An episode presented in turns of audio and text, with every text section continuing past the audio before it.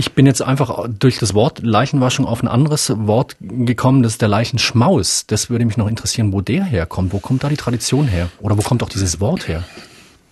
Ja, von, von, von Schmausen, ähm, eben essen und trinken und es sich gut sein lassen. Der Leichenschmaus war früher tatsächlich immer eine echte Mahlzeit.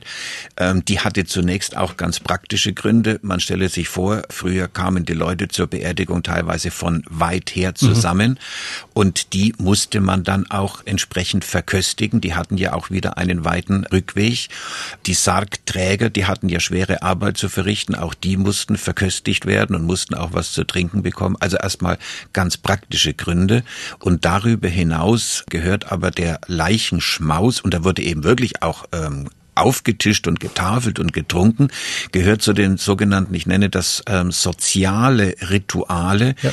die dazu beitragen, dass der trauernde Mensch, der von diesem Todesfall ja so schwer auch betroffen ist, dass dieser trauernde Mensch wieder in die Gemeinschaft der Lebenden hineinfindet. Und das gelingt eben bei Essen und Trinken, sagt man ja auch, das hält Leib und Seele mhm. ähm, zusammen.